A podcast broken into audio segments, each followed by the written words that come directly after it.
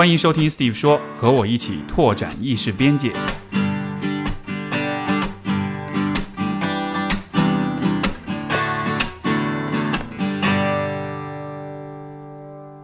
欢迎收听新一期的 Steve 说。我们本期的节目呢有视频版，各位如果想看的话，可以去 B 站或者是 YouTube 上面观看。我们本期的嘉宾是杨佳敏老师。然后他是七木人生的 CEO，七木人生呢是一个致力于引进百老汇的音乐剧版权和本土化制作的这样一个公司。他们的代表作品包括《我堂吉诃德》，包括《音乐之声》，包括非常著名的音乐剧《狮子王》，当然还没有还没有上，对吧？然后这个呃前最近一段时间正在上映的一部剧是《近乎正常》，而且也是刚刚我上周刚刚去看了你们的剧，所以就先欢迎杨老师。好，谢谢 Steve，很高兴今天能够来你的播客。好，欢迎欢迎。因为首先我得先承认，我对于音乐剧的了解其实还蛮有限的。呃，我上一部看过的作品是那个歌剧《魅影》，但那是很多年前，然后在在伦敦看的。但是那在那之后就几乎没有看太多音乐剧。嗯。然后上周其实是也是受到你们的邀请去看了那个《近乎正常》。嗯。呃，非常有趣的一部音乐剧，因为它是一个。跟心理学主题相关的，而且是我不知道这个是不是算是可能世界上为数不多的会直接把，就是因为它是把双向情感障碍这样一个心理疾病，就是呈现在剧当中作为一个主题来呈现，这算是一个比较小众的一个主题吗？嗯，我觉得在音乐剧里面是的。嗯，我所知道的，嗯，获奖的音乐剧作品里面，这个应该是唯一我所知的一部。对，而且当时因为它触及了。呃，这么小众的一个呃题材，但是又是一个非常有呃社会关照角度的这样的一个题材，他还拿了普利策奖嘛。其实当时普利策的这个呃组委会也是因为这个原因才把这样的一个奖项颁发给一个音乐剧，因为史上只有十部音乐剧获得过普利策奖。对。这个普利策，然后托尼奖都有拿，很很有意思的一部剧。它的主题，它的这个，而且它又是一个它的音乐主题，又算是比较摇滚的那种的。对对，我觉得这就是更有更好玩。因为我想象中音乐剧都是那种很古典的维多利亚时代风的那种，然后就很你知道这种很经典的那种音乐。然后但是这一个反而是一个非常现代，而且是嗯，就我觉得把心理疾病和摇滚这结合起来，这种感觉。就还蛮有趣的，是是是，我觉得这个是他，嗯，他这个剧特别，我自己觉得越品越有意思的一个地方，就是他讲的是一个比较严肃的题材，然后有那么一点点沉重的话题，对，但是呢，它的曲风又是用摇滚的曲风，所以其实你看这个剧的时候不会觉得懵。闷，然后呢？另外一个就是他的摇滚的这个音乐，当然，如果今天是音乐总监来讲，他可能会更专业。就是他的音乐其实是超乎了仅仅是好听的一个范畴啊，因为他是用音乐来去体现这个主人公和他的家人之间的这种情感情绪。啊，是用了非常多的音乐的处理去 follow 这个情绪的变化啊。这个 我估计这个可能是还挺有挑战的，因为对，因为你要用音乐去呈现，就是可能他心里的这种很复杂的情感是这种体验，你得 跟这个剧情紧密的贴合起来。是是是，我我其实我在看的时候，当然我看的时候我更多是在听他们在唱什么，但是那个音乐我大概也有注意到，它其实还蛮。变化还蛮多的，对对对对对，因为他要去表现，比如说双向，他要去用音乐去表现很很很狂躁的那一面，又要去表现，比如说很抑郁的那一面啊。这个他其实是音乐，他基本上每一按我们音乐总监的话来讲，他的每一段音乐的目的性都是非常强的，就是没有一段音乐是没有明确意义或者是明确作用的啊。这一点还是挺厉害的。对，我想聊聊看你的这个。职职业的经历，因为我觉得其实也非常有意思。你最开始是北大毕业，然后后来你去了金融行业，对。然后你在二十五岁的时候决定不干了，然后出来决定做这 个音乐剧的版权引进跟本土化，成立了这样一个公司。是是是。就这个能讲讲吗？这个故事是怎么回事儿？因为因为这个不太我们生活中不太常见的一个故事，是吗？哦哦，哎，我自己看起来挺顺水推舟。是，为什么？就是。呃，首先读书的时候呢，当时是呃，我我的专业是英美文学嘛，所以其实大学的时候对英语啊、对文学啊、对戏剧其实就还蛮感兴趣的，包括毕业论文做的也都是呃什么浮士德啊，就是做一些戏剧相关的，嗯，然后也是在大学期间期间呢接触到音乐剧这个艺术形式，当时应该我记得是大一的时候，然后选了一门课，我们学校开一门课叫呃歌剧与音乐剧的鉴赏。对，然后其实老师在讲歌剧的时候呢，我还不是特别能够投入，因为觉得离这个普通的人的审美还是需要有一点鉴赏和审美能力的，它不是一个那么普罗大众的艺术形式。然后当老师顾到音乐剧的形式，我就哎觉得这个艺术形式很有意思，它它的题材非常的现代，然后它的音乐也非常的现代和呃曲风也很多变。所以就一下子就喜欢上了音乐剧这个形式，但是在大学期间，包括毕业的时候，都没有想过说将来要从事这个行业，更多的是把自己当成一个爱好者，对，会去网上去找啊，然后呢，然后当时在国内也有一些海外的巡演，但很少，就一年你能看到一个作品就已经很不容易了，对，然后更多的是从互联网上去找一些这个视频或者是片段专辑去看。然后去去看一些剧本，就只是一个业余爱好者吧。对，真正毕业之后也完全没有想过说要把这件事情 作为一个终身的事业。但是呢，另外一个维度就是我自己是一直还蛮想做一些就是实业的。嗯，可能因为家庭环境的影响，就是我是浙江人，就是这个可能在在江浙那边就就我我我也有一些同学觉得说，哎你。就北大英语系毕业的，对吧？就是常规的路径，应该你要去考个外交部啊，或者是新华社呀，或者是做一个翻译啊等等。但我好像就是可能那个骨子里面那个烙印，就觉得说我一定要投身到一个一个实业或者说商业界，这个可能是家庭影响带来的。对，但是在那个时候没有太想好我要做什么方向。对，所以当时大三的时候还读了那个孙正义的传记，叫《飞得更高》哦，就觉得这个人太神奇了，就他是我的一个商业偶像，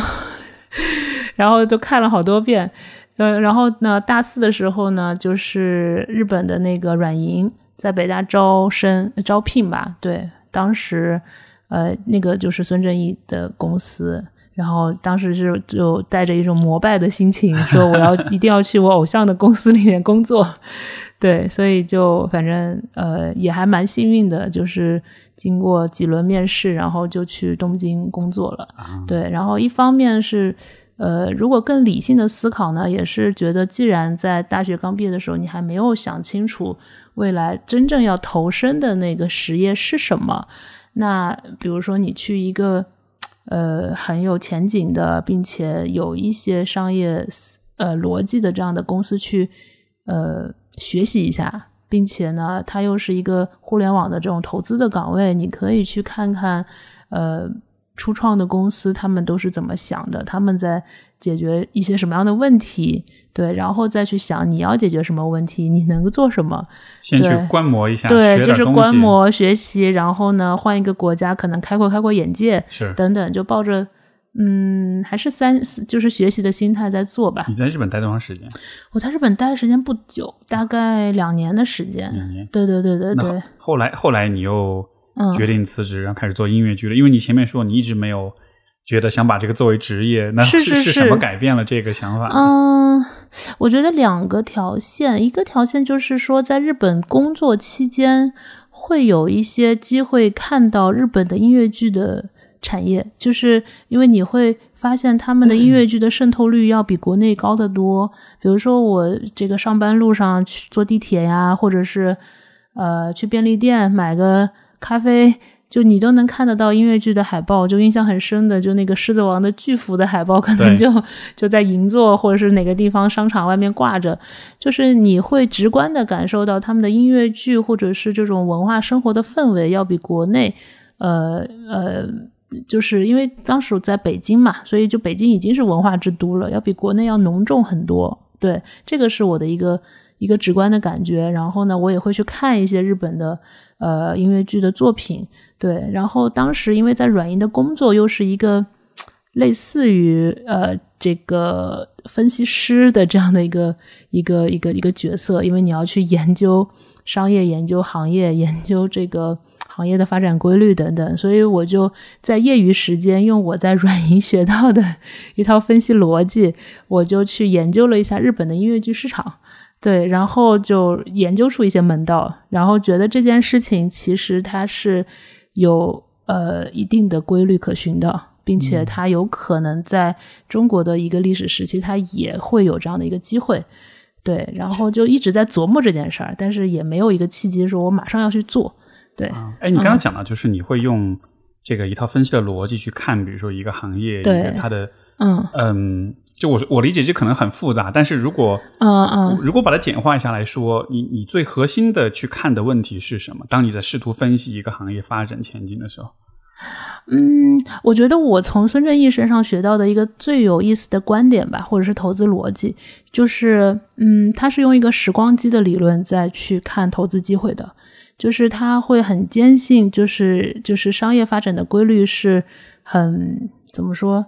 是历史是会重演的，所以呢，就是在发达国家会发生的事情，在发展中国家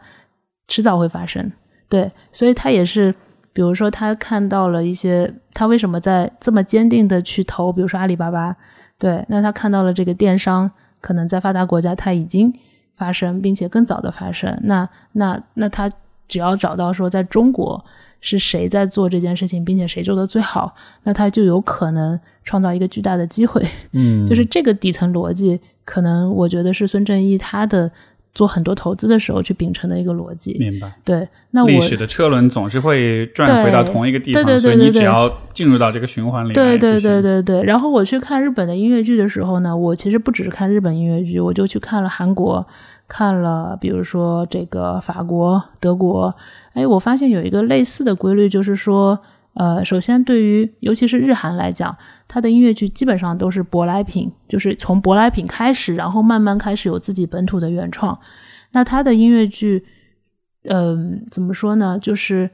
呃，音乐剧市场起起来的那个时间点，其实跟它的这个经济发展的周期是有很高的吻合度的。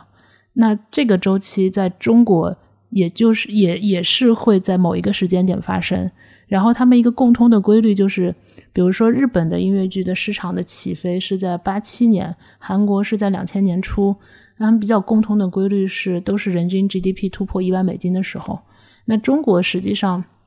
也就是这几年，人均 GDP 突破了一万美金。呃，那其实人均 GDP 突破一万美金这个规律，我后来发现，其实它不仅仅是在音乐剧行业，它在很多的就在这个时间点，其实就是一个消费升级的一个时间点。就是消费升级可能代表了说，比如说在消费行业会有一些新的品牌的出现，对啊，然后呢，在我我觉得在在在另外一个角度，可能会有一些新的消费品类的出现，对，比如说前两就是你你你你往回去想十年。大家不会有那么多的人去热热，就是热衷于滑雪啊，或者是什么冲浪啊，什么，这个都是对对对，这个就是一个品类的出现。那音乐剧可能就是文化领域里面的一个新的消费品类的出现，对，就这样子应该还还蛮蛮好理解的。没错，对，当然还有一些其他的细节的判断和呃具体到这个行业的规律的判断，对，但是就是反正就学以致用嘛。这很棒，因为我我其实这两天我刚刚在跟有的朋友在谈到，就是对于未来的这种规划，你应该去选什么职业什么的。就我其实模糊的有一个印象跟感觉，我觉得我们应该看看，就是未来会发生些什么。你你不应该只是看到当下你已经有了哪些，是是是，而是应该有一种预见性。但是我觉得你其实是把这个道理用一个很清晰的方式讲出来，就是我们要怎么去做判断，可能需要看一看，像你所讲的，是有这么一个。循环是有这么一个车轮在这儿不断的滚动的，对对，非常有意思。所以其实你是因为这样一个逻辑，你看到了说音乐剧这个你本来就感兴趣的东西，它同时又拥有着一个还不错的发展前景。对，我觉得趋势是对的。然后呢，我们可以找到一个呃比较在适合在中国去做这件事情的方式。然后，嗯，对。当时做这个决定，那你周围的人，比如说家里人或者什么，他们是什么反应？嗯嗯，坦白讲啊，就是我当时还在一个怎么说脑嗨的阶段吧，就是还是在一个就是自己在在在琢磨这件事儿，但是因为那个时候才也是二十四五岁嘛，所以其实还还非常年轻啊。现在二十四五岁，现在很多人还没毕业呢。对，就是还没有，嗯，当时还没有那么迫切说，哎，这件事情我想好了，我就要马上去做。其实当时还有一个外部的因素，呃，两千。呃，二零一一年三月吧，三四月份，日本发生了大地大地震。这两天刚好是十周年。哎，对对对，哦，我都忘了这件事情。对，哎，真的是，哦，那我真的是亲历者。哦，是啊。对对对对对，因为我当时正好在日本工作嘛，然后在东京，然后整个见证了那个大地震的过程。虽然我们不是在核心区，但是东京受到的影响也蛮大的，而且那个地震应该是。即便是在日本这样的一个多政国家，其实也是百年一遇的。对，然后我印象很深的就是，呃，我们当时反正平时遇到三级、五级的地震都没有反应的，就日本人完全没有反应。当时那个地震到了，我们因为到软银的二十六层嘛。我我我开始紧张，是因为我身边的男同事都开始哭了，我就想哇，日本人男生开始哭了，那说明这个事情很严重，对。然后我当时真的是有一种今天可能出不了这个楼的感觉，因为我们当时我记得我们楼就对着那个东京铁塔，然后东京铁塔上面都有那个冒烟的那个那个状态，我们就觉得哇。太可怕！然后那个楼，你知道，二十多层的楼晃起来还是还是很很吓人的。那种墙上的那些什么，嗯，便利贴啥的都就夸夸夸往下掉。然后呢，你的通讯信号被阻断了。然后我是孤身一人，就是家人都在都在国内嘛，然后一个人在在在在在东京，就是有那么一个瞬间，你会觉得你可能就是就是就是生命到此而止了，你知道吗？就是回不去了。对，所以，嗯，可能那个是我的一个转折的点，就是我那一个瞬间就就，但是那个不是一个时间点，它可能是因为我们当时在那个楼里困了有有大概小半天的时间，就是直到大概半夜的时候才疏疏散，说那大家可以走那个安全通道，二十多层一一步步走下来，可以往回走，但是有很长一段时间是困在楼里，是不让你出去的。为什么不让出去呢？这听上去还蛮……我不知道哎，他嗯，现在有有我不太想得起来，但是就是可能考虑到安全啊，或者是通这个交通啊什么的等等各方面的原因吧。然后就是到了，我记得是那个地震是，就是我们有感觉，大概是下午，然后我们直到开始疏疏散我们这一层的人的时候，是到晚上大概十点多，我们才可以往外走，嗯。然后大概有那么几个小时也跟人联系不上，然后那个时候日语也说的不好，对，然后然后然后也跟同事也很难有一些交流，因为他们自己也很慌张。然后其实那个时间还想了蛮多的。然后那个时间有一个事情，就我就在想，如果今天我从这儿出去，我要做什么事儿？然后我就当时我就觉得，如果就觉得好像，嗯。反正生命真的还是挺无常的，你知道吗？所以就是觉得说，呃，如果你有机会真的从这个楼走出去，然后继续生活的话，我是不是应该，嗯，不需要做那么充分的准备，你就你就勇敢的去做你 想做的事情，也许就可以了。对，所以我觉得那个也许它就是一个推动你下决心的一个 moment。对，但是。呃，这个 moment 一旦有了之后呢，好像其他的问题就不是那么大了。因为我自己从小是一个比较独立的人，就是我父母也比较开明，就是从小到大，不管是选什么专业呀，上什么学校啊，就我我记得我小学的 小学、初中的学校都是按照我自己的意愿选的，所以就是更多的是自己有没有下这个决心，但是不太有太大的阻力，嗯。也是比较幸运的地方。这个，这个，我我真没想到，原来是这样的一个契机，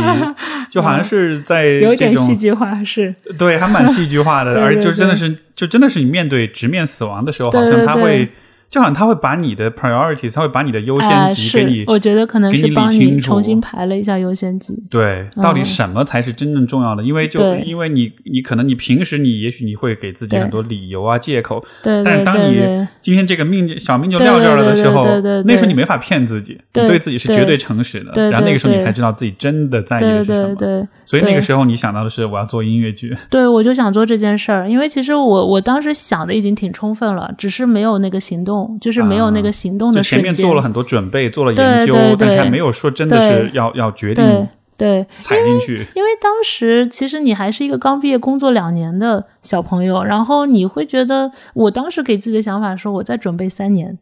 对，或者我再准备五年，我开始做这件事情，对。但是那个那个那个特殊的事情，可能让你就像你说的，推动了你去做决策，然后重新让你去梳理了生活的优先级，嗯，嗯，它更多的是一个契机。那你有没有嗯想过，比如说，如果你没有在那时候开始，如果你是准备了三年再开始，你觉得这会有什么不同吗？就是想象一下这种区别的话，啊我还真没想过，我不太去想事情重来一遍会怎么样。就因为我、嗯我问的原因是，我会好奇说，嗯因为有一种说法就是说，你想做什么事情，你应该是现在就开始，嗯，对吧？如果你真的是心之所嗯向的话，而不是说一直要等到时机成熟，我就不知道这能不能算是一种验证。就因为你被啊上天给了这么一个很自然的机会，他逼着你此刻就开始，啊然后但是就这种此刻开始，他会不会真的是？他会比你犹豫更久再开始，也许是一种更好的选择。不好说，我可能是一个比较慎谨慎的人啊，就是我说的不好判断的点在于说，呃，我觉得从那个时候开始的好处呢，是你没有什么能失去的。就你想，一个二十五岁的人有什么可以失去的？就是你真的是一个初生牛犊不怕虎的状态，对。但是你可能准备了很久，想的太久，嗯，也许你就会看到更多的风险，然后你可能就根本就不敢尝试了。我觉得这是有可能的，对。但是，嗯，所以如果现在让我去复盘这件事情，仅针对我自己这个选择，我还是觉得当时那个选择是对的，啊、在那个对，就是在那个时候就开始，在那个时候，呃，如果没有那个外部刺激，如果我自己能够下决心，在那个时候就开始，我觉得也是对的，因为，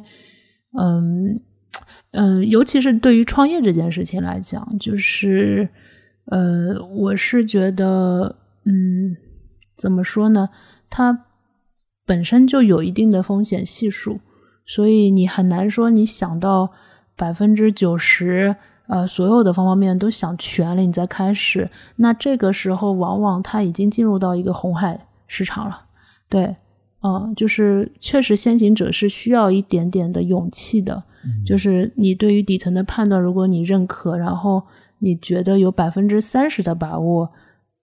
你可能就可以开始了。啊、对对，你在那一刻想到的是音乐剧，就是我觉得这个还蛮有趣的，哦因为就是哦大家在这个嗯面对生死的时候，可能就当然每个人都会想到自己很在意的东西。嗯嗯你想到是音乐剧，为为什么是音乐剧？或者说它它到底它的独特之处，它对于你的这种吸引力到底是什么？哦，这个能 你觉得有可能想明白吗？嗯，倒也不是说我想到音乐剧这一个事儿，我可能也想了别的，比如说是家人啊这些。但是呢，呃，想到音乐剧是因为我在想，如果我我我这辈子让我做一份工作，或者是让我做一个事业，我最想做的是什么？嗯跳出脑海当中的，其实甚至我自己反复 PK 的还是还是音乐剧。对，因为我觉得它好的音乐剧啊，我现在我我确实不敢说我们的作品已经做到了那个程度，呃，但是我们一直在往那个方向在努力。就是我觉得真正优秀的好的音乐剧，在现场的那个给人的体验是非常极致的。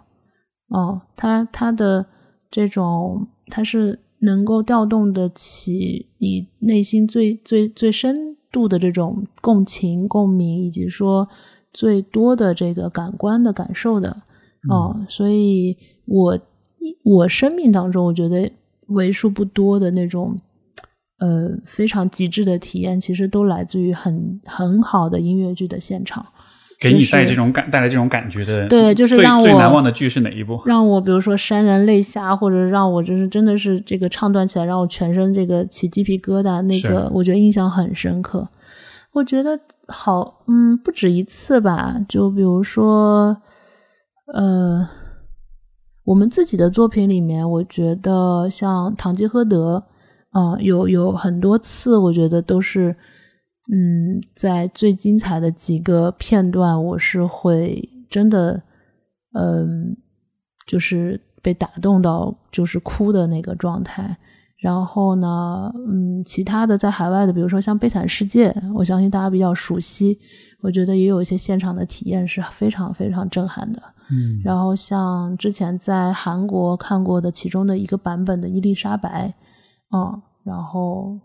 呃有一些歌曲的片段，我觉得也是极其震撼的，并且我记得当时全场观众看到谢幕的时候，全体观众起立，我觉得那是一个。作为一个音乐剧制作人，我我最希望自己能够有一天我的作品能够打动观众，然后真的能让大家自发的站起来为所有演员鼓掌。我觉得那个是我可能的一个职业理想吧。对对对，是那种就是所有人都真的是被对真的被打动，真的被感动。因为剧场其实是一个怎么说呢？可能它跟因为我们现在很多的娱乐内容都是通过屏幕嘛，但是剧场其实有一个很神奇的地方，就是说它的演出是现场的，演员跟观众实际上是一个相互成就的关系，就是演员是在乎观众的反应的，就是观众给到的反馈，演员是能感受得到的。就演员经常会说：“哎，今天这个场子热不热？”其实他就是在看观众是不是在在乎，或者说他有没有打动到观众。那观众得到的演员的那种反馈，他也不是隔着屏幕的，他是一个真实的人，真实的带入了那个角色，真实的把他抛开了演给你看。嗯，那个，然后再加上音乐剧，相对于比如说普通的话剧啊，就是它的，它不是说，呃，它从可以调动的感官的这个这个这个这个工具上来讲要更丰富，因为它除了。对，它有音乐，它有更更可能更多的灯光舞美的的这个效果，舞蹈，对，嗯，等等，这样子的话，它可能给到人的这种冲击会更强烈一些。嗯，所以我觉得它是一个很像。我前两天还在看一本书，叫这个叫什么嘉年华，就是它很像，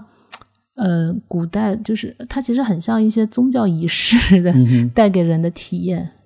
对，刚才其实我也想说来，就好像是现场的对。音乐跟表演，对对，哪怕你是把它拍下来一模一样的，但是透过屏幕来播放，对对，那个感觉都还是不一样，对对对。而在现在我们这个大屏小屏充斥眼球的这个时代的话，对对对，这种形式其实还蛮反潮流的，对对对对对。我我我恰恰是觉得在在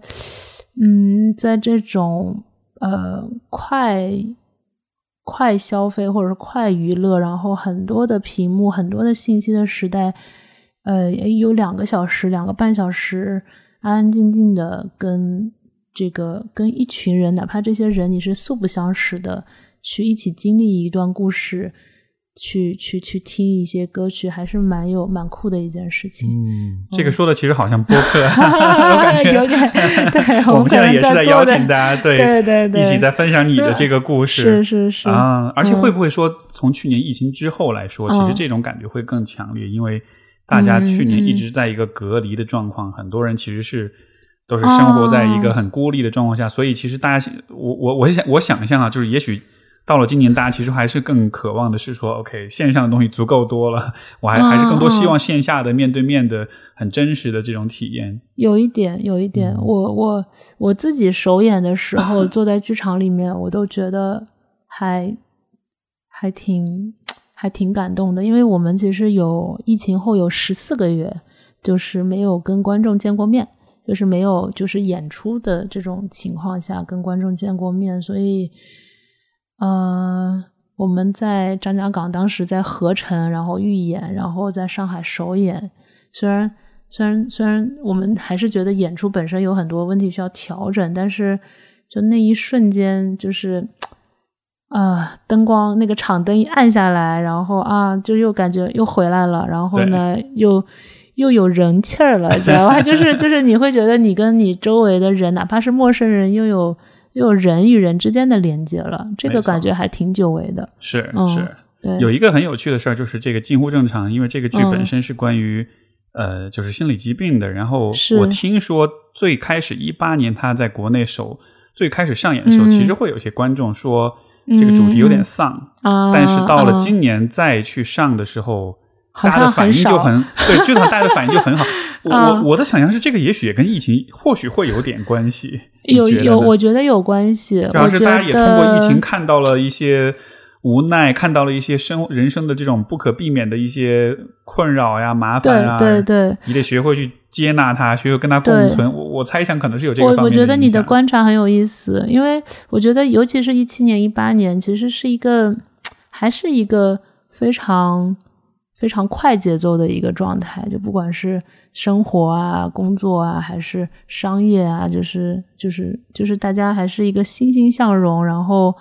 那个。就是就是往着更更更快、更好、更大的那个那个方向在走，我觉得整个社会都是那样子一个一个状态吧。对，然后一九年，呃，然后到二零年就疫情，咵一下就好像很多东西都停滞了。嗯，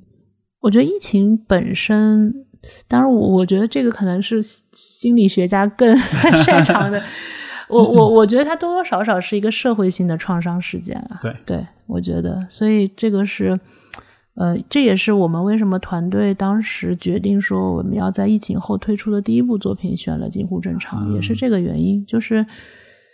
嗯，我觉得我一直觉得它不仅仅是说，呃，像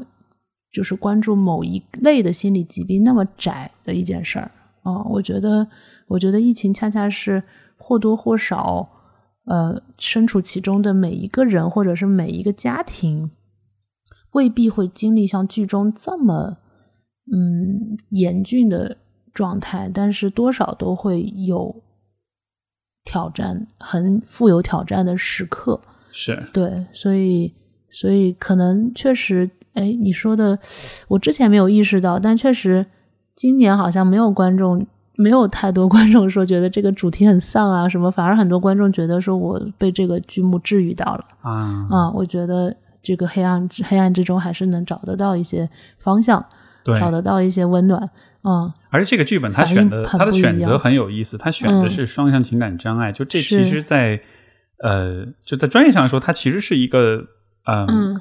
可以理解为像是慢性病一样的存在，它不，它的治愈的这个啊。是比较困难的，有甚至有一些这个患者可能是需要终身服药去控制这样的，所以它是一个长期存在的一个问题。但如果你选择的是，比如说是一个相对来说能够治愈的问题的话，那可能那个剧情到最后，它就走向一个。就是皆大欢喜的结果了，但是那种结果我反倒觉得会有一点啊，有有点假，或者是有一点对，就有点很正能量的、很鸡汤那样的。是是是，我我也蛮喜欢他的开放性的结局的。是，就到了最后的那个，这个稍微有点剧透了，就是就是到了最后，其实他他还是在讲的是说，呃，去和这样的一些问题共存，是去去，所以这个是我。我自己个人，我对这个感觉就非常非常有共鸣，因为你看，我们说到疫情，其实，嗯嗯，我们以后就是要长期的跟疫情共存，常态化，就是常态化嘛，对。然后当那种常态化的感觉在这个剧当中，你看到这个剧情有了一个反射之后，然后一下子觉得啊，就被被那种 感觉就被表达出来了，对，哎，对对对，哎，还真的是。是，所以这个是我觉得这个剧就还真的还蛮不错的一个地方。嗯，谢谢谢谢谢谢，哎呀。如果呃，我们说，因为你们在在做的其实是引进很多国外的这种很知名的作品，嗯，然后包括就把它本土化，像我在看《近乎正常》，我觉得里面埋了很多梗，其实是还是中国观众比较熟悉的。像中间有一个地方说到这个，就是做电机，他说我又没有网瘾，我我一下就说，哎，这个这个梗我立刻就懂了，就还是还蛮是是是。所以在这种做本土化引进的这个过程中。呃，你觉得比比较大的挑战或者是难点是什么？哎呀，这个挑战太多了。我们我们我们最近还在改呢，还没有还没有达到我们最理想的状况。就是呃，第一层的挑战呢，实际上就是一个一个一个文本意思的翻译。对，然后呃，尤其是对音乐剧，它不像是话剧，它除了要翻文本，它要翻歌词。歌词这个挺难的，因为它就是带了更多的一层镣铐，因为你的呃意思翻过来之后，你还要。压原来的音韵哦，对，那那对这个其实呃，我们的翻译的同事和陈和，我觉得是啊，也是很有才华的一个妹子。清华生物系转行开始做音乐剧的译配，从高中就开始做，对，然后所以我觉得他在这块已经解决的非常好了，对，当然他也一直在精进自己在这块的一些方法论啊和一些一些一些经验吧。对，但是在这块之外，我觉得解决的依然仅仅是技术问题，呃，还有一些是特别，嗯，怎么说呢？还有一些更难的点是翻译的时候的那种，嗯嗯，我不知道有没有一个专有名词啊？它更像是一个，呃，一个人群的，就是他对一件事情认知的。整个群体的文化的印记，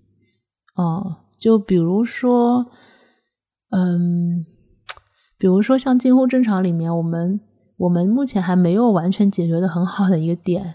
就是它里面有一个英文原原文叫 “soccer mom” mom”，“soccer mom” 呢，指的就是说这个美国的这个中产阶级的家庭的妈妈。然后呢，但是当这个词儿出现的时候呢，它往往是。带着一点点的这个，嗯，是有一点点负面的意思。对，就是就是就是就是，那种感觉有一点像我们说全职太太的那种感觉。对对对对对。但是呢，他那个全职太太可能在，就可能在这个美国的这个环境，大家一听，他可能会带了一些一些隐含意思。对，比如他的隐含意思是这个这个这个全职妈妈可能是过于的扑在。孩子身上，然后完全没有跟丈夫的交流，或者是跟丈夫的这个这个这个这个互动，就是你会对这个名词一出来，你就会有一个 stereotype 的人对出现在你 面前。但是在中国，好像全职妈妈。有，但又不完全等同于。是是是，就好像是不同的语言、不同文化里面有没有一个对应对应物，有没有对应概念？对对对。然后，即便是是一个类似概念，它所影影射的一些潜在潜台词又是不太一样的。不太一样的。对，所以在美国，在在我就不说在剧中哪个地方出现哈，就是在出现这个地方的时候，其实是有一个笑点的。但是你说你在中国翻成全职太太是有笑点的吗？可能没有。哦，嗯，但是他这个笑点必须是不只是翻译要告诉你，其实是你观众自己带的那个文化的属性会告诉你，然后跟翻译的这个点一结合，你可能就会觉得这个点很好笑。是，所以类似这样的地方是我们比较难的一个一个一个点啊，不多，但是会有。这个这个你这么说，我觉得还蛮能理解。就比如说很多这种脱口秀，英文的你要翻过来，你其实是需要有一些文化背景的这种知识的。他他引用的是哪一个梗，是哪一个事情，是哪一个人？你如果不了解，你就会觉得不好笑啊！对对对对对，就比如说我们之前还有一个剧挺有意思的，就是 F U Q Q 大道，嗯，然后。嗯，我们其实解决了大部分这种文化隔阂的问题，但是有一个文化背景是我们无法在中国观众心目当中植入的，是因为它的 Q 大道的它它是一个很有 趣的把脱口秀和音乐剧结合起来的这么一个作品，然后呢，它里面的。这个人物有一半都是用玩偶形象扮演的，对。但是他这个玩偶形象呢，其实在中国如果没有这个语境，这个剧依然是成立的，就是你不需要这个背景，你也是能看懂这个剧的。但是他在美国看的时候，因为他为什么有意思？是因为这些玩偶其实他的他的那个叫什么？就是灵感来源是来源于芝麻街。啊，对，是。啊，然后它这个剧其实它有一个理念，就是它是给成年人看的童话，或者是芝麻街，对，但是但在中国呢，它没有那么多人从小是看芝麻街长大的，所以呢，那一个。有趣的点可能就会少了一点点，对对对，但不影响它依然是一个很好的故事，很好的音乐，然后他想表达的主题是能够完全 get 的，但你就会觉得好像稍微。就是你没有办法，永远没有办法百分之百的还原啊。是对这种在在翻译上、在文化上的这种差异，可能很是很难通过直观的文字去解释的啊。对对对对对，嗯嗯。这那呃，我我我同时好奇一点，因为你们是做国外的这种音乐剧的引进，嗯，那你会怎么看本土的音乐剧的这个发展跟水平呢？哦，这是一个送命题啊 啊！坦白来说，我觉得我的发言权不多，在这个时间点，因为嗯，我们自己在原创的参与，呃，暂时还没有特别多，但是我知道有很多的。呃，很有才华的这个这个年轻的创作者是有在做原创的，我们也在关注一些，并且跟其中的一些也在呃孵化一些潜在的作品。对，但是到目前为止呢，我们还没有正式的在市场上去推出过一个原创作品。嗯，最核心的原因，我也觉得其实，嗯。怎么说呢？最核心的原因，我是觉得两方面吧。如果是从七木自己的角度，一方面呢，我们觉得就是我们自己对于一个成熟音乐剧的创作和制作的规律的这个理解和沉淀，我觉得还需要一点点时间去才能够把这个呃一个好的音乐剧应该它有什么样的创作规律，有什么样的制作规律，呃，我们才能够更好的总结出来。它其实是有一定的规律可循的，它不是一个说完全基于灵感的一件事情，因为它毕竟是一个呃呃商业化的娱乐化的作品，所以其实它的故事是什么样的一个结构，音乐应该在怎么样的一些场景下去推动故事的发展。然后舞蹈又要跟音乐怎么去配合，然后在以在这个基础上叠加的灯光舞美的效果，它怎么辅助这个故事讲得更清楚、讲得更好？我觉得它其实都是有很多的规律和方法论，是需要扎扎实实的学习的。就这里头的学问真的太多了。我们我我们这个事儿差不多干了也快。八九年的时间了，我依然觉得我们还是小学生的状态。对，另外就是说它里面包含很多可能是比较专业性的、比较细节的，对对对对，很多需要去把握的东西。这些可能是，而且它是有创作规律在的。嗯，怎么怎么理解呢？你说的创作规律，就你能举个例子吗？因为这个这个我能懂这个词儿说了什么，但是我不知道它的它的概念到底是什么意思。嗯，我举一个嗯，举个很小的例子吧，就是比如说他这首。歌在这个地方，因为我们之前看过一些原创的作品，我们是觉得呢，就是说它的我我的理念还是比较传统，我是觉得，呃，所有的首先你作为音乐剧，它是一个剧，剧的话最核心的还是故事，对，那故事里头它其实就，呃，是不是一个好的故事结构啊？这个其实好是不是一个好的剧本这件事情，其实就。门槛非常高，嗯啊，因为我觉得，如果你的剧本本身不够扎实啊，它就很难吸引观众跟随这个主人公的这个命运去走。对，当然，如果是这个剧本足够扎实的情况下，那你剩下的这些元素，你的音乐、你的舞蹈、你的灯光舞美这些效果，它。怎么样去辅助把这个故事讲得更清晰，然后能够在一些很关键的转折点或者是情绪点的时候，能够让这个故事讲得更好，能够让观众的这个共情会，因为观众其实他是他只只能感受到你给他的东西，他感受不到你哪儿不对，嗯，对，但是只有你哪儿都对了，他才能够真正，比如说他才能够在那个哭点哭出来。他才能够在那个笑点大笑出来，但是那些情绪的调动都是因为你在那个点上所有的事情都做对了。就比如说你在一个大的这个，比如说，比如说妈妈在在在在在在在唱一段很感人的这个歌曲的时候，他这个这个点，首先他的故事得是对的，然后呢，这个音乐是是非常。非常好的一个音乐，但同时，比如说我们的灯光、我们的音响、我们的乐队，这个氛围的烘托，是不是能够辅助这个演员去表达？这些都是我觉得是挺重要的。就感觉是要很多的部门、很多的部门一起来配合。对对对，但是每个部门又会有每个部门他们的工作的专业和。和创作的规律，然后这些规律要结合起来。呃，我们其实我依然觉得我们还在一个学习的路上，甚至我觉得整个中国的原创的音乐剧也在一个学习的路上。对，然后另外一个呢，我觉得原创这件事情是一定要做，但是它是极其花时间的。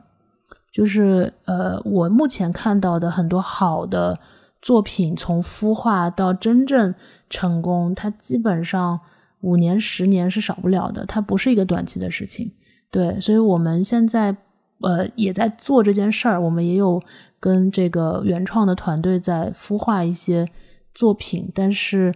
我们不会说 push 这件事情，说哎，我明年你就一定要上，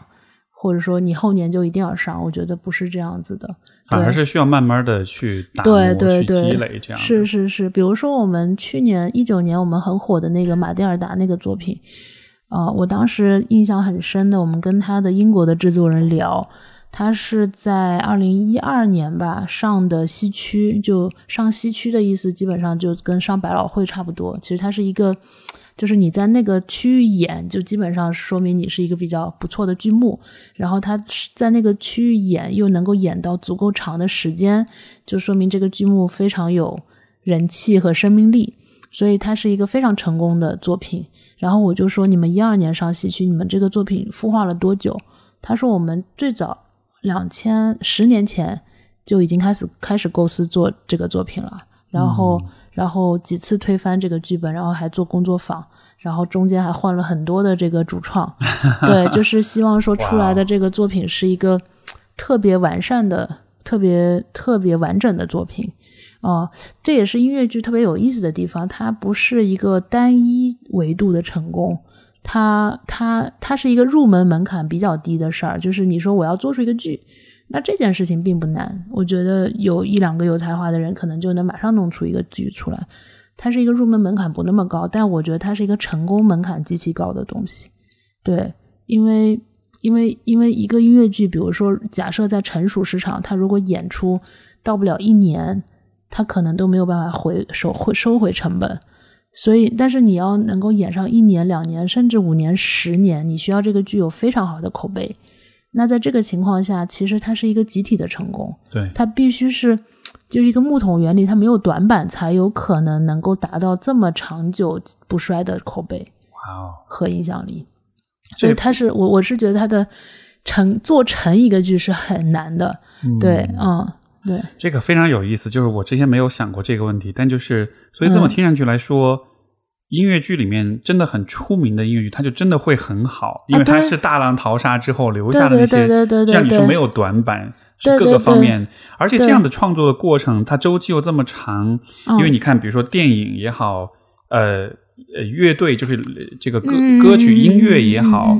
包括写书，其实大概一两年、两三年了不起了。嗯嗯。但是音乐剧是花五年、十年的，就是不是？我能否说，在所有的艺术表达形式里面，这算是一个？我觉得比较集大成的一种方式，而且是很慢的，对对对，很很细的，或者甚至说它是是一个很难的一个一个过程了。相对于其他的创作方式来说，我觉得挺难的，因为你看它，它本身元素就足够多嘛，就是。你刚刚提到写书，那他这个首先他得有好的剧本，对，他的他对吧？然后你你这个提到写歌，那音乐剧里面就基本上你写一个音乐剧就是一整张专，至少是一整张一整张专辑的量，对。然后包括它的设计，呃，你现代戏，然后古装戏，你的这种服装设计，然后你的场景的设计，而且音乐剧现场它又是一个调动想象力的事情。它它跟电影的很多时很多时候的那个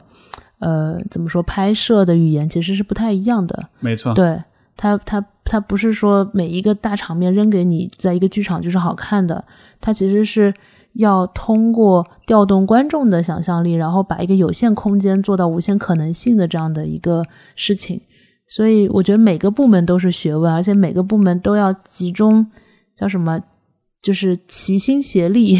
然后做到一个比较高的水准，然后这个作品才有可能成立。嗯，所以就是说，其实从这个角度来理解，其实音乐剧它所蕴含的这个呃艺术或者是创作的价值，其实是非常高的。我觉得挺高的。但是你们在引进的时候，你会担心，比如说中国的观众，就可能大多数观众，他可能也许他不是那么的能够 get 这个这种价值，他可能只是觉得我只是看个音乐剧而已，他他还不是那么了解这背后的这种。创作的艰辛或者这种周期啊什么的，就会会存在这样的一个问题吗？啊，我觉得观众不需要不需要了解，是吗？我觉得观众不需完全不需要了解，他只要觉得好看就行了。对，我觉得我们刚才说的这些事情是我们要做到的。对。对观众，如果观众觉得你哪儿不对了，那你肯定是太不对了。对，如果观众看完一个剧，觉得我今天是受到了震撼，我觉得好好听啊，好好哭也好，或者是这个剧啊，就是就是这一个晚上，我我我进了剧场，我觉得特别值，我觉得我花的这个时间度过的这个时光特别美好啊，观众只需要他他只需要来享受就行了。嗯，所有的这些背后的工作都是我们要花的功夫。对，但我想说的就是说，我们只有把这些功夫都做到了，观众才能够获得那样一个比较完美的感受。我 明白。对，其实我倒是觉得，当我今天你跟我讲了这一切之后，我反倒是我从观众角度，我反倒觉得我对音乐剧多了一分这种啊，这种崇敬也好，这种尊重，就是就是因为就是因为这个这个这个创作跟生产的过程本身，嗯，这个就有点像是打个比方，嗯。你平时吃的都是快餐，嗯，但是当你有一天吃了一个人精心给你做的私房菜之后，嗯，虽然那个好吃程度，嗯，你说和快餐当然可能会好一点啊，但是说它不是一个几何量级的一个变化，嗯，但是因为你知道它背后是有这么一个慢工细活，有这么一个就是很仔细的准备的过程、积累的过程，嗯，就像是大规模工业生产和手工。制作之间的那种区别，就就是哪怕最后实际的那个，嗯，那个味道可能不是说是好几十倍的好，但是你你知道这件事儿之后，我觉得 那个体验还是很不一样的，觉得啊，我得到了一个很有价值的东西。谢谢谢谢。嗯，我们自己其实，在做每一部引进作品的中文版的时候，也是抱着同样的心态吧，就是因为我们知道那个已经是。原始的主创团队，就是不管是他们的剧本也好，呃，作词也好，编曲也好，花了极大的心力做出来的。那那那我们能够做到的，就是我们的作品不能让他们跌份儿，就是我们要让向他们致敬，然后要让他们想通过这个作品传递出来的东西含义，呃。包括 message 能够通过借由我们的中文版本能够传达给更多的观众。我在想这个过程是不是你们其实也会是挺有压力，就好像你得对得起这个原作。是是是是是是，哎呦，我们 对我们那个我们那个剧本的译配的同学陈和，他他哎呦。那这这这些年，我觉得他这个为了翻这些本子掉的头发 应该都很多。是，对，嗯嗯。现在就是就是可能在很多城市当中，也有很多年轻人在自己在做，比如说去参加话剧社呀这样子，他自己去尝试做一些表演嗯的这种，可能只是业余爱好吧。然后呃，但是我也会好奇，你你就是从。这种大家的参与的角度，包括就是比如说，如果有些人他想要进入到这个行业来说的话，你会你会你会怎么看？你会给他们一些什么样的一些建议，或者是呃你的一些分享啊什么的？嗯，参与的行业，你是说作为比如说演员吗？还是说作为这个我觉得可能从业者，就是运偏制作啊，偏运营这种？好像都好像更多的都是以参与表演，因为大家看到的是表演，所以我就觉得我参与可能就是对。像这样的一种参与，你你会怎么看啊？我我觉得挺好的，就是，嗯，就看大家想要怎么说呢？就是你想要获得什么？就是我觉得这里面有两个层面，一个就是说你纯粹就是作为一个爱好，我觉得是很好的。就是，嗯，因为我觉得戏剧也好，或者说舞蹈也好，唱歌也好。对你不一定要具备这个真正意义上的才华，但是我觉得它都是你，嗯，打开一个新世界，或者是你你你你找到一个新的很很有意思的乐趣的一种方式。嗯，对，而且我觉得，我觉得戏剧在你去演一个别的角色的时候，其实也会让你对自己有更多的了解，对吧？然后比如说你学舞蹈，因为音乐剧其实你拆解开来之后。其实就是戏剧表演、舞蹈、声乐，对对？然后你舞蹈可能也是一个可以解放你的肢体。对我，我是一个肢体很不协调的人，但是我会去上舞蹈课，因为我觉得就是当你进入到那种 flow 的状态，你你你你你真的要在意你跳的多好吗？你只要在跳就可以了。我觉得是一个挺好的感受。所以我觉得，如果有人想要去呃在业余时间去学声乐舞蹈表演，去学音乐剧啊，我也知道我的很多同事也在学，我觉得很好。我觉得这个就是一个一个一个一个。一个爱好，对对，然后能不能走上专业音乐剧演员这个路线呢？我觉得这个真的是一万小时是少不了的，也有一定的 天分，得有大量的练习，对对对对对对。那这个就只能照着主创的标准，对对，也不是真的是所有人都能够胜任的，是对。那如果是从业呢？因为因为其实我的了解是，像你的公司，我我有读到的这个报道，就是你的公司里面其实大家都不是。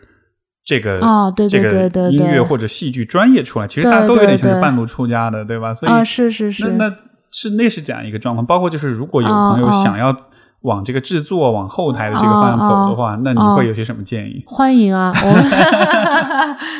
啊，我我我们公司现在其实嗯。很核心的一些制作人，我觉得原先都不是做这个行业的。对，就比如说我们马蒂尔达制作人，他，呃，他也是北大英语系毕业，然后后来其实是去了，呃，比如说这个投资银行啊，做投行、券商这些金融行业，然后跨度很大，对，然后跨度很大过来的，然后呢，也有。嗯，包括刚才说的那个翻译的同学，他可能是学生物的，对吧？应该是在实验室解剖小白鼠，然后过来 解剖剧本和 歌词。嗯，我是觉得，嗯，包括今天，其实今天来之前，我跟一个投资人还在聊，说我们怎么样能够培养更多的制作人。我其实觉得他未必一定是呃学这个专业，或者是。在行业内这个成长起来的，我觉得这个首先不是说我们要抛开专业，而是说我觉得更多的还是看这个人本身的基础基础的素质和他的学习能力吧。就是他，呃，我觉得热爱是非常非常关键的，就是他是不是真的喜欢这件事儿。对，嗯，然后。第二个事情呢，是他是不是有非常强的学习的能力，能够很快的掌握这个行业当中的一些规律和专业和方法论。我觉得有这两样东西，其实我我觉得跨界不是一个坏事儿。我觉得跨界过来，反而它能够带来一些新的视角和碰撞出来一些新的火花。对，因为我我自己还是蛮崇尚跨界学习的，呃，因为。如果你只是在嗯一个领域里面去深挖的去做，当这个深是一定是需要有的，但是你有些时候探出头来说，哎，我跟这个领域的人聊一聊，跟那个领域聊一聊，哪怕是对于同样的一个问题，可能不同领域的视角对这个问题的解读都会不一样。我觉得往往一些创新是在那种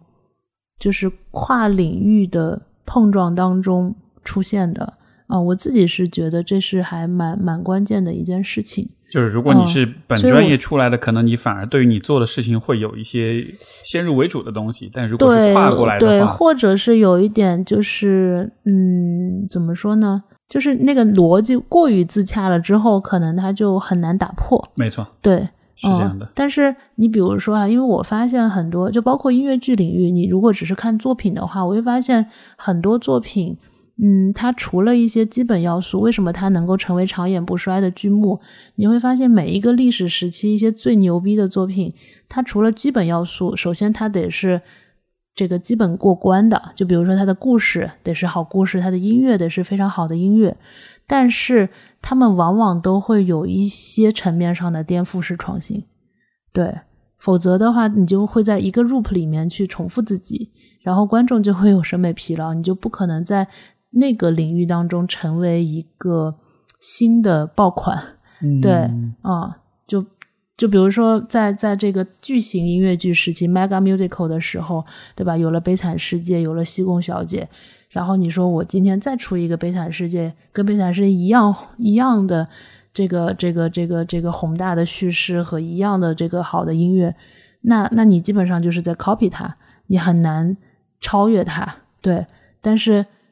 但是真正能够嗯出来新的东西，比如说 Hamilton，那那可能就完全跟悲惨世界的风格不一样。但是我觉得他是做了一些颠覆式创新的啊，就是没有人会想过说会用这种音乐形式去讲一个建国大业的故事。嗯，对他，他只有他只有颠覆了，他才有可能嗯突破原有的那个就是既定的模式啊。所以我是觉得跨界是 OK 的，但是呢，跨界还有一个要想好的就是说呃。就是这依然是一个很踏踏实实的行业，就是我我我稍微有一点点担心，就是可能有一些人是，哎，我觉得我自己的工作这么无聊，然后呢，我你看我每天这个就这么辛苦，哎，是不是音乐剧这么好看？因为那个你只是从一个观众视角，那是因为我们已经把这盘菜给你炒好了，然后你作为观众，你只要欣赏就可以了，但是。你要去把这这盘菜做出来，他所付出的心力、体力和精力是不亚于任何一份工作的。所以，如果你只是觉得你对你自己的职业倦怠了，你想找一份更轻松的、更愉快的，我觉得，那我觉得可能可能有有一点滤镜。对，嗯，是。所以你才刚刚你才讲，就是呃，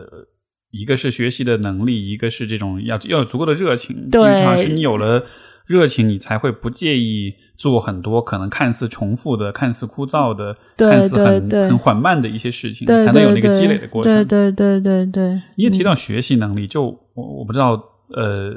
从你的角度来说，你觉得学习能力应该怎么提高？就是一个很很很宽泛的问题，就不一定针对你的行业。哦，那就是对。如果一个人想要提升自己的学习能力，你觉得有哪些是他应该去去做的、去关注的？嗯，我我我觉得学习能力无外乎是向外学习和向自己学习嘛，对吧？向自己学习的话呢，我觉得我比较看重的是一个人的复盘能力，就是我做完这一件事儿之后，我是不是嗯能够有所心得，还是说我一不停的在在重复这个同样的做事的方式？我觉得有复盘能力的人，他可能做同样一件事儿，他在。呃，比较长的一个时间维度，它可能会比没有复盘能力的人就就有很大的变化，会有反思，会有对，会有反思，对对对，我就会能找到更好的方式，我就会能找到一个更好的方法。我觉得复盘是我们内部，包括我自己也好，团队也好，很看重的一个一个一个能力。因为就像我说的，我们其实都没有做过这件事情，虽然这个过程有。有一些专家，有一些老师，有一些顾问可以去学习，有一些资料我们自己可以去研习。但是很重要的一个学习，其实是我们自我复盘带来的。哎，我们去年做这个剧的时候，我们出现了这个问题，那我们讨论完了之后，我们同样的错误，我们可能不会再犯。这个是我觉得一个团队或者是一个人的复盘能力，那就是向自己学习嘛，从自己过去的经验学习。是，哎，这个复盘的过程中，我好奇就是有没有一些，嗯，呃，一些具体的工具或者方法，比如说你会写，呃，我，可能不是日记啊，但就说是，呃，比如说某种形式的报告，或者是就你们会做这样的一些事情吗？嗯，我们形式不限，但是我们会有一些要求，必须要做到的东西。对，嗯，举举个例子，就比如说我们会，嗯，怎么说呢？呃，哎，我得想一想啊，就是我们会有一些步骤去去去 follow，对，啊，然后会有一些步骤或者是原则，对对对对对对对，嗯，就举个最简单的例子，就是很多人复盘，它其实是一个简单的小结，对，但是呢，或者说他找原因，可能一下子就陷入说，哎，我。就是这个不是说原因都是这个主观原因或者是客观原因，但是我们会有一个原则，会让大家先去看看有没有一些是主观原因。因为你一开始复盘，你就只是把这个问题没做好，全部都推给客观原因，其实有点限制你自己去从中去学习的。对，没错，就是我们会会给到大家一些原则性的 建议，让大家能够把这个复盘做得更好。嗯。但不会说，哎，你必须要做成一个 PPT，或者说做成一个什么？不会，这这这个格式，那就有点陷入到形式主义了。嗯，对对对，明白。所以这是向内的去复盘，然后你刚才说向外的学习又是指的啊？我觉得向外的学习就太多了，就是比如说我们今天交流，可能我也在跟你学习。对我觉得可能跟一些一些一些一些有有有思想的，或者是有经验的不同的人，哪怕是不同行业的人。去做比较有质量的交流，就是很好的学习。那那那把这个推而广之，你看书就是也是学习，因为你也是在跟一个呃，就是而且看书，我觉得学习的质量往往是比较高的啊，因为因为一个东西说出来，跟他想过写下来，并且印刷出来，呃，我觉得那个反刍和思考的深度应该是更多一点。嗯，对对对，啊，当然要看好一点的书嘛。对，所以我我觉得这个也是很重要的学习吧。嗯，对，就好像是你得带着那种好奇心去，对，主要是通过书籍哈。其实这个我发现是我最近嗯跟很多朋友交流，我觉得他们都会有一个共通的认识，就是就是觉得还是书的信息质量是最高的，因为它的创作的过程还是有很多的思考，有很多的。不断的这个推演，所以相对来说是比较完善的。对对对，我觉得应该是文字吧，就是文字还是一个你你你你你你嗯，相对于是这个，比如说短视频来讲，还是相对来讲，它它的创作门槛要高一点。嗯啊，不是说那个技术门槛，比如剪视频啊那些技术门槛会会会会会会会比这个写字要更。更难，但是呢，文字不管是你读一个文章也好，或者说读一个读一本书也好，读一个什么文献也好，嗯，我觉得它对于呃，就是创作者的那个输入的呃信息含量可能要求会更高，包括对于接收者的理解的那个理解能力的要求其实也更高。嗯嗯嗯，对，因为你画面的东西肯定是。基本上谁都能理解嘛，这个是一个信息传递非常便捷的方式，但是它可能信息密度未必会有文字那么高。嗯嗯，是，这个人观点。是是是，我其实非常同意。呃，嗯，从我好奇，从你个人角度来说，有没有什么习惯或者什么什么事情是你经常会做的，是对你的工作、对你的事业成长、对个人成长是会有帮助的？就是会有这样的一些。可能是锻炼吧，锻炼。因为我我我自己觉得就是，嗯，怎么说呢？就是因为你又要创业，然后呢，因为我现在刚就我小朋友还很小嘛，我们家就是就三岁，就是其实时间和精力，包括是一个还蛮。还蛮繁重的一个状态，对对对，我自己觉得这两年对我帮助最大的反而是锻炼的习惯，就是这个是我比较坚持的，因为真的会，呃，怎么说呢？一方面真的会让你的精力变得更好，对，然后另外一方面可能这个当然也是心理学的角度，可能真的我觉得会分泌多巴胺，是吧？就是让你精神状态会变得更好，我觉得这个是我还。蛮坚持的，就是以前可能在两年前、三年前也也有这个习惯，但是是属于哎，比如说一忙，我可能就会就会被其他事情推掉，觉得这个事情的 priority 没有那么重要。对，但是我会发现，确实你一段时间就是不 work out 之后，你就那个精力就会下降。这个真的是很明显的，所以所以现在就坚持的比较好，嗯，我觉得真的是对你的精力会有帮助。你锻你锻炼是你是会做什么项目呢？就是健身房的项目还是？我什么都做，都 就是对，就是健身房啊，或者是跳舞啊、跑步啊，然后什么游泳啊，对，都都会的，对，都会做，但就是就是不一定拘拘泥于什么样的形式，但是会要求或者说。就会把它变成一个跟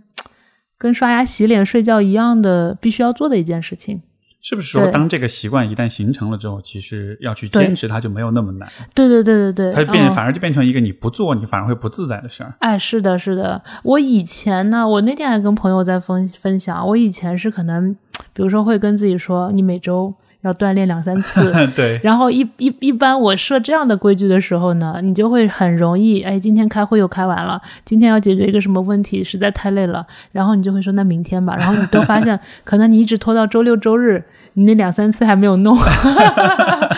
对，然后但是你变把它变成一个 routine 了之后，就是你把它变成一个你就跟每天要刷牙、要洗脸一样的事情之后，好像就容易坚持了。嗯，对对对。然后我现在甚至就是呃呃，我大概过去两基本上如果不是正式场合，我就不穿什么高跟鞋，我基本上每天都是运动的装束，这样子以便于说随时可以动起来。随时，对对对，就是哪怕比如说今天没有去健身房，但是哎，我两个会之间可能有半小时，那我就走着过去或者骑个车过去，就是你就随时可以动起来，也是一个也是一个蛮好的方式。哦，哎，这样的话，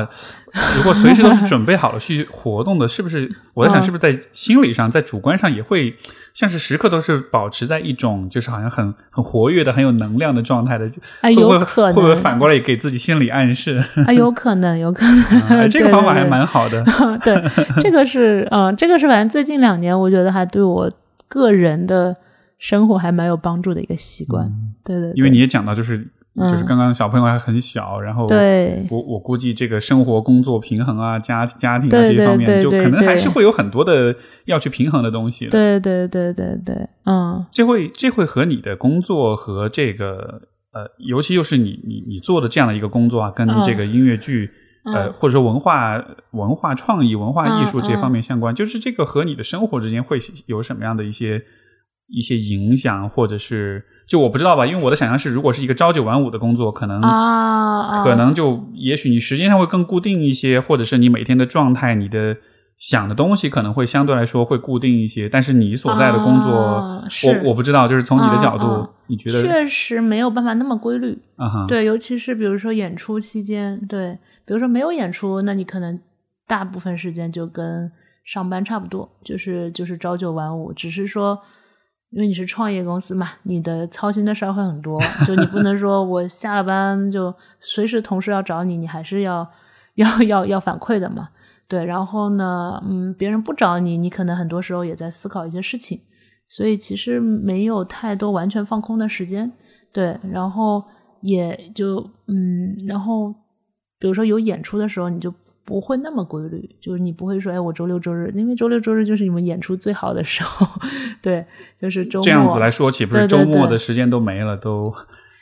啊，对，演出期间是，但是但是我们会调休嘛，可能就你周一周二大家休息一下，或者是就是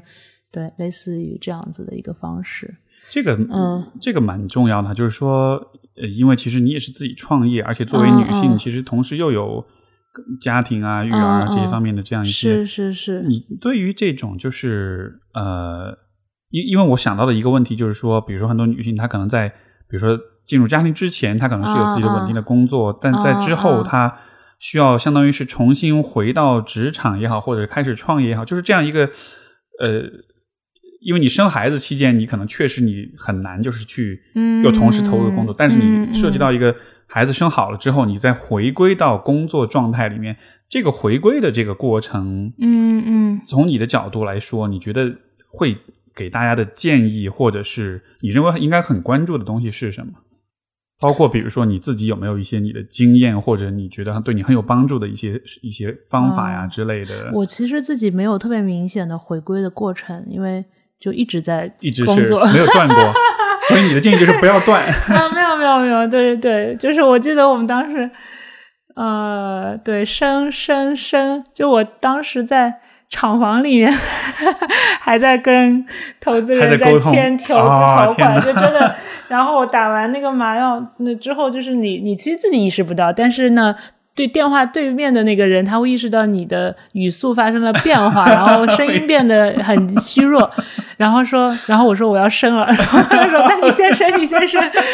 就是这样的一个状态啊。因为一八年还是比较比较忙的一个时期，对。然后嗯，但是如果说真的要有什么建议的话，我反而觉得这两年我自己的状态是比较松弛的，就是那个松弛不是说我做的事儿少了，或者是。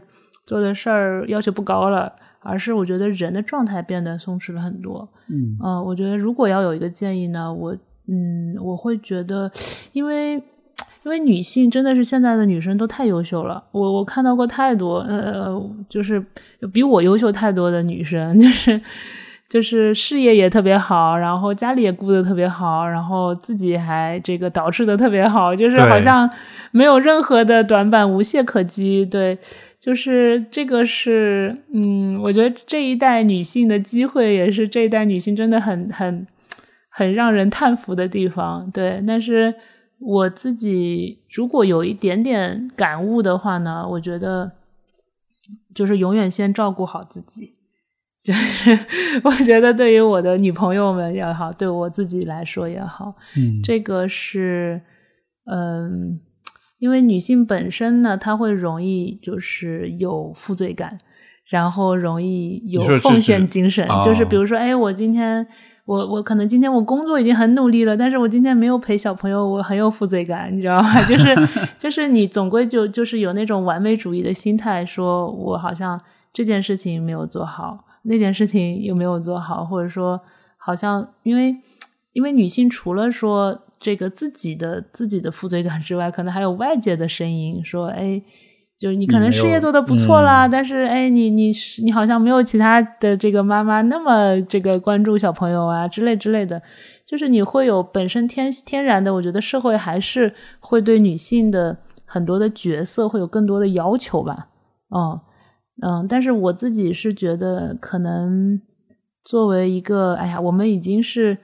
如此独立的 女性群体了，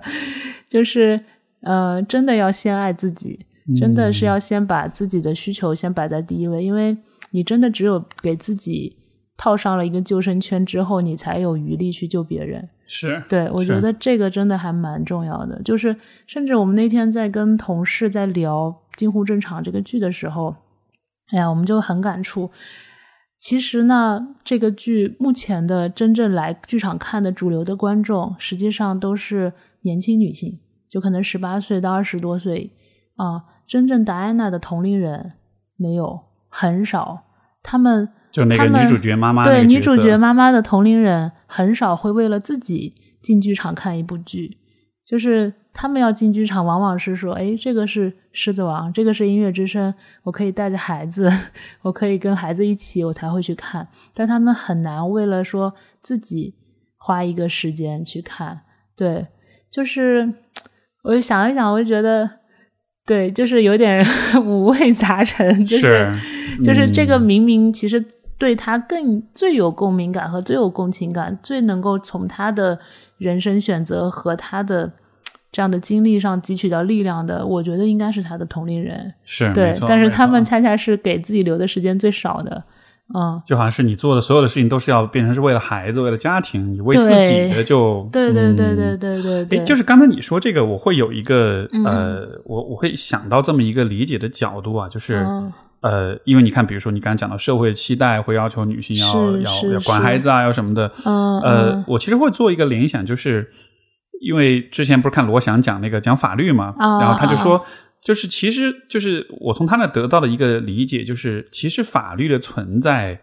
它不是为了呃，应该怎么说呢？呃呃，不是，他不是，他是讲道德，他是道德观念的存在。他其实不是说是为了让所有人都要去受到这个规训，而是说，嗯，可能在社会当中有一部分人，他们是尤其需要被规训的，因为他们可能是最没有道德感、最这个冷酷或者是最自私的，所以对于这一波人。道德也好，法律也好，这种规则给他们就会很受用。但是对于大多数人来说，他们其实有足够的道德自律，所以你其实其实不用那么的担心，你要去遵从。所以我在想，对于女性的这种期待，会不会也是说，当社会要求女性？要去更多的管理孩子的时候，可能是因为有一小部分女性她确实很不管孩子，所以所以跟他们强调一下呢，我觉得也许是合的合适的。但是对于很多人，比如说对于你自己来讲，你其实本来有那个意识，你知道你要去这样情况之下，其实那种期待放你这儿，他就不光没有帮忙，他反而给你产生负担了。所以其实你并不用很担心那种那种那种那种别人的期待，就对对对，就是嗯，我倒还好，我我其实不是那种。因为我我还是一个 比较自我一点的人，就是不太会，就像就从小可能成长，包括父母还是什么，也不会说哎，给你一些 stereotype，说啊，你是一个女生，你到什么年纪你就要结婚生孩子，然后你要做一个什么样的妈妈？嗯，偶尔有，但是很少。我觉得跟我。遇到的就是我的女生朋友比起来，我已经算是受这种制约比较少的，就是所以活得还比较自在一点。嗯，对。但是呢，我我是觉得，嗯，如果只是说从两性分工上来讲，我觉得整个社会还是对女性对于这个家庭啊，对于孩子这块肯定会有更多的期待。对，我觉得这个是，嗯，还蛮，嗯。一时半会也很难改变吧，只能是让爸爸们 能够主动的 分担起来，可能可能是包括社会保障的体系啊，包括托育的这种这种这种这种这种呃机构啊，可能如果能有更多的话，我觉得对于呃年轻女性去追求自己的事业，我觉得会是有帮助的。没错。我看到今年，因为这不是马上开两会了吗？好像现在四好像是现在媒体上已经开始提，以前是提产，哎，这个应该是怎么回事？大概就是以前是提产，呃，是提母亲产假，现在是提啊。父母产假，就已经把男啊。性加入到这个产啊假的这个概念里了。对的，嗯就好像是男性也一开始嗯。需要有，虽然可能一开始可能那个时间没有特别长，但是因为我一直是蛮支持说，其实对对其实一个夫妻应该是共享产假的，是是这样子的话，你们要怎么分配，你们就自己去商量，但是一定要有这么一个提法。对对对，好像现在开始有这么一些变化了。对对，而且我觉得这样子对女生的职业的一些发展，我觉得在也会更更有利一些吧，就是他会更处在一个公平竞争的一个一个环境下吧。没错，而且嗯这样的话，对于其实真的很想休产假的男性来说，嗯嗯我就很想照顾小孩，老婆去上班，我 也是 OK 的。是是是是是，嗯嗯，所以呃，嗯所以接下来的话，呃，往未来去看，你觉得你的事业的发展，包括就是这个呃呃，你所做的工作，你觉得比较理想的一种愿景或者状态是什么样的？我们是希望说从音乐剧出发，呃，我们做音乐剧的更多的初心是希望说能够让，因为就像刚才说的，我觉得音乐剧可能是各种艺术形式当中一个比较集大成者嘛，对，然后我们是希望我们能够先借由音乐剧这种方式，能够让更多的人看到好的东西，好的审美是什么样子的。对，但仅仅仅做到这个，我觉得可能也是，呃，怎么说呢，也是一个要花非常非常多的心血的事情。然后在这个基础上，我们还希望说能够让更多的中国的呃这个孩子也好，大人也好，能够有机会去呃接受音乐剧的这个表演呀、唱歌啊、舞蹈的训练培训，这也是我们目前在做的呃、哦另外一块的事情。像是全民参与的这种对对对。目前更多的是针对青少年小朋友的，对，然后呃，因为我其实我理想当中啊，我一直有一个画面是说，因为我在大三的时候在在美国留学嘛，然后我当时就呃印象蛮深的，就看到比如说这个剧场里面可能是小到两三四岁吧，三四岁的小朋友，大到可能八十多岁的满头银发的老奶老太太都能够很有礼节的再去看一个好的艺术作品，然后包括比如说在在这个呃画展啊，或者是博物馆里面，也能看到大家对艺术的热情。其实，如果你去问我自己的终极理想呢，我是希望说有一天我们能够自己写出真正嗯、国际水准的音乐剧作品、影视作品。但我觉得这个时间是需要呃有更多的人能够接触到好的内容，然后有更多的人能够嗯、亲自去体验好的内容，然后在这些人我们这一代也好，下一代也好，他就有一个。这种审美的艺术的土壤，然后就有可能有源源不断的原创的能力去支撑，嗯、一个这个创作的土壤，嗯去支撑好的创作的作品出来，而不是说我们指望着说一个两个天才突然写出一部横空出世的作品，我觉得那个概率是极小的。嗯我觉得只有当社会发，但我觉得中国其实现在逐渐到了这样的一个阶段了，就是一个是文化的自信越来越强了，另外一个是我觉得我们这一代开始，包括下一代，就是就是就是大家的这个经济发展的水平已经足以支撑了，大家的生活都很好了，所以有更多的人，就像我记得我大学毕业的时候，呃，我的同学可能出去，大部分学的还是一些特别。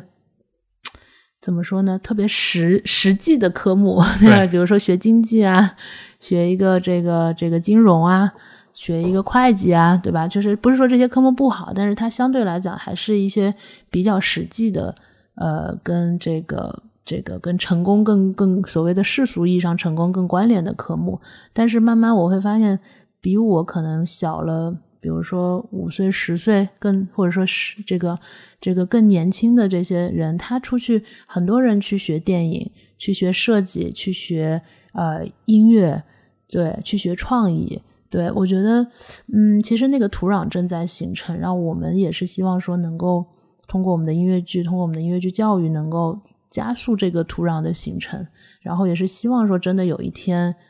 真的我们的作品能够成为那个能够在国际上演上十年、二十年、三十年长演不衰的作品。我觉得这一天应该还是在。有生之年可以看到的，嗯嗯，是 我我也可以证明你的这个观察。我十五年前学心理学的时候，几乎没有中国学生，现在好多好多留学生是都愿意去学这个这样的专业。对，而且而且你刚才讲，就是我觉得很感叹，就是说，其实我理解你试图在做的是，像是要希望帮助大家都提高自己的审美，是，从而让大众存在这么一个审美的一个很好的土壤。对对，嗯，我会想到，比如说。因因为你说到，比如关于文化自信，我其实会想到，像比如说前两年看那个 B 站的春晚，对吧？他们其实会有一些呃跨年晚会这种，就有些很中国元素的东西。因为以前一说到中国元素，就想到央视春晚，就想到那种觉得哎呀，就是走形式的东西。但是有一天，当你看到有些作品真的是会打动你的时候，像像今年的今年 B 站的那个是跨年晚会，有一个。有一个舞者是个光头来着，他跳了好几个系列的舞，哇！我当时看到我就鸡皮疙瘩起来，是是是，我觉得哇，原来我们的文化当中有些东西你把它演绎好了是非常非常美的，是的，是的，所以就好像是像你所说，好像这个土壤是真的是开始在我觉得开始起来，而且我坦白来讲，我觉得这个速度会比我。更早之前预计的要快，要快。对我原先觉得 可能要，对要花更长的一个时间，但是嗯，确实这这近几年吧，我觉得出现了很多，嗯，它没有形成说是完整的那个那个作品，但是有一些。啊，片段呀，或者说你就像晚会上看到的一些表演啊，我觉得已经非常惊艳了。是，对，开始开始发芽了。而且我们有那么多的好的题材，然后再加上这些好的创作的人才，如果能够集合到一起，我觉得是完全有机会的。嗯，所以我们最近也也关注的比较多在这块。好啊，嗯呃，最后还有两个小问题，第一个就是呃，如果让你推荐一本书，呃。有没有什么书是你会反复的去读，或者你会经常把它作为礼物送给身边人的书？我看的书比较杂，嗯嗯，但是比较有启发的，就就只能是，而且我记性又不太好，所以我基本上能够想到的就是最近读的书里头有几本我觉得还蛮值得推荐的。嗯，一本比较难科，尤其是对我这种文科生，叫《复杂》。对我觉得那本书还是因为。因为中国的这个教育，它是把文科理科分得很很开的，对，就比如说我从大高二开始，可能就完全是那个文科的路线，然后后面又学文学。其实我是觉得是缺乏很系统的理科思维的教育的，对，所以所以那本书，嗯，我觉得还蛮系统的，帮我去呃打开了另外一个。思考逻辑的这样的一个一个窗户的，他所这他其实是讲那个复杂，是讲就是复杂复杂科学，对对对，复杂科学，对对对。啊，我原来如果是我按照我自己的阅读习惯，我不太会选这个书，但是我选了并且磕下来之后呢，我就会觉得有些时候就是你挑战一个你可能觉得自己看不懂的，但是你真的花时间，它是能够帮助你打开一个新的思维方式或者说边界的，嗯，对。哦，还有是前两天刚刚看完的一本很小的书，但我觉得可能对于从就是商业或者是对于人生的一些选择有一点点影响的，就是那个呃李翔他写了一呃一本小书，叫那个采访了采访了那个左晖，就是链家的创始人啊，然后那本书叫做男儿正确的事情。嗯，就是呃，它其实就是有点像我们今天聊天，但是它是一个更深度和更长周期的跟踪。嗯，对他可能比如说，呃，几年前、五年前可能采访了他一次，然后过了两三年又采访了他一次，然后到了一个节点又采访了他一次，所以他像是一个一个正在发生的商业人物史的这么一个感觉。然后他的采访内容呢，又比较的真实的记录下来这个人的一个思考，很多对于他的这个事情的思考，然后对于他的呃一些重要问题的思考，哎，我觉得还蛮有启发。我觉得是一个很很有智慧的人。对，然后他里面的一些对问题的本质的看法，就包括那个书名“做男儿正确的事情”，啊，我我我我非常认同。对对对，因为我们太容易去做一些容易的事情，但是但是但是但是它不一定是正确的事情。对我自己是一直很信奉，呃，以色列有一个名言叫。难做的事情容易做成，对，实际上是很有哲思的一句话，很棒。对对对，因为你太简单的事情，可能就没有什么壁垒，所有人都能做。它往往呃也不需要花太多的精力，但是难做的事情，它往往能够做大的成就出来。嗯，这个是我我自己还蛮认同的。好，非常棒。复杂做男儿男儿正确的事情，这两这两个书名大家如果没有听清楚，我也会 放在节目的简介里面，大家便于大家查阅。嗯，还有最后一个问题，其实呃，虽然这个问题我觉得你大约已经回答，但就是因为我们节目的口号是拓展意识 边界，所以我本来也想问你说，一个人应该怎么去拓展意识边界？你刚才也讲了做男儿正确的事情，但就还有补充吗？对这个问题，就是拓展意识边界。我我其实，在节目之前，我有看到这个。这个这个介绍哈，但是我其实还想问问你，就是什么叫意识边界？你怎么定义这个叫叫拓展意识的边界？其实你看，我看到这个这个这个这个词儿，觉得很有意思，是吧？嗯，其实我觉得简单来说，就是举个例子，比如说今天我跟你聊，然后我了解到了说，这个音乐剧的创作是这么一个复杂而且缓慢，而且很。这个慢工出细活的这么一个过程，这对我来说就是一个拓展了我的边界，就是好像我知道的东西更多，或者说我意识到了，哦，原来这件事情看似很普通，但它背后却有这样的复杂性，我就我就会感到，这也是我做这节目的原因，就是这种每当我有了这样一种边界的拓展，我了解到一些不了解的事情的时候，真的是会发自内心有一种很愉悦的感觉，就好像是我的自我都变变得比以前更。广阔一些了，我我涵盖到了更多的东西，所以就是这样的一个感觉。所以像今天我听到你讲那个，我一下我心里好开心，我觉得哇，以后我去听音乐剧，我应该会带着更 更更深的一种感悟去听。对，了解。对，那我觉得就是保持好奇心吧。对我来讲啊，就是我我觉得比较有效的方式，因为嗯，对，就是。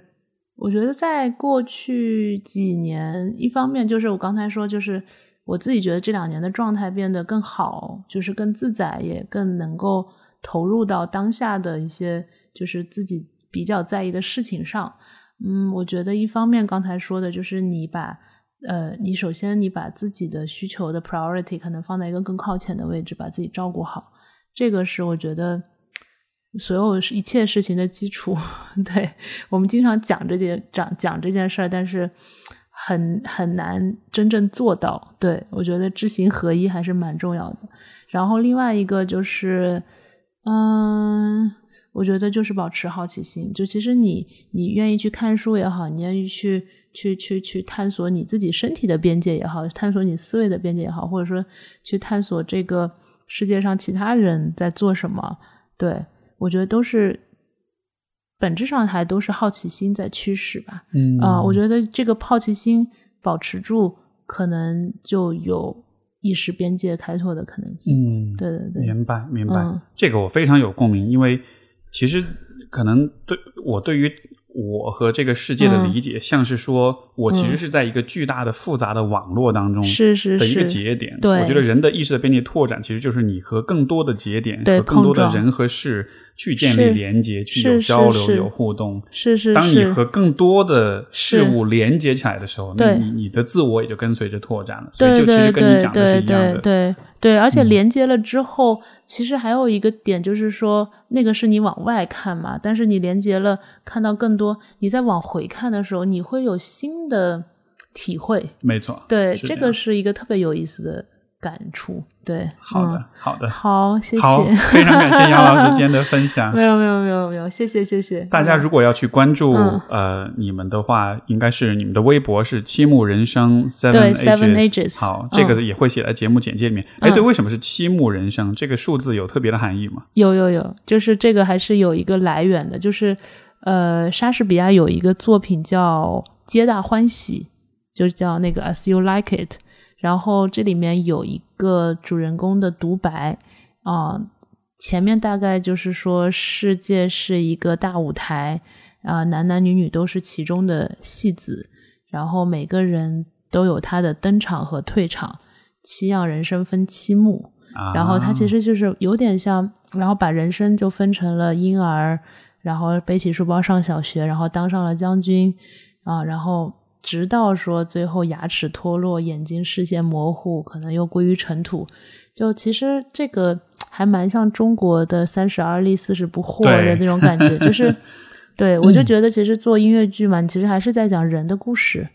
啊、所以你就希望说，不同阶段的人可能在我们的作品当中都能找到这个阶段的共鸣，或者这个阶段的感悟或启发。我觉得这个是也有点点初心。是是是非常 棒。所以所以说你英文是 Seven Ages，就是是七个时代的感觉。对对对，七个人生阶段吧，差不多啊。嗯，很棒。好，所以所以这个杨老师嗯他们的微博就是七木人生 Seven Ages，然后公众号也是七木。对对对对，大家嗯，呃欢迎大家关注。对对对，接下来的 这个近乎正常这部音乐剧，接下来是会在现在在上海，然后是北京，对对，在广州都会上映，包括之后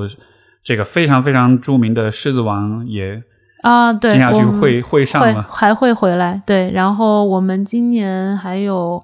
呃，应该是 Q 大道啊，我堂吉诃德啊，马蒂尔达也都会陆续上映啊、今年是一个非常 非常忙碌的一年。好的 嗯，对。好，那我们今天节目就先到这儿。谢谢。好，谢谢大家的收听，嗯谢谢我们下次再见，拜哎拜。拜拜。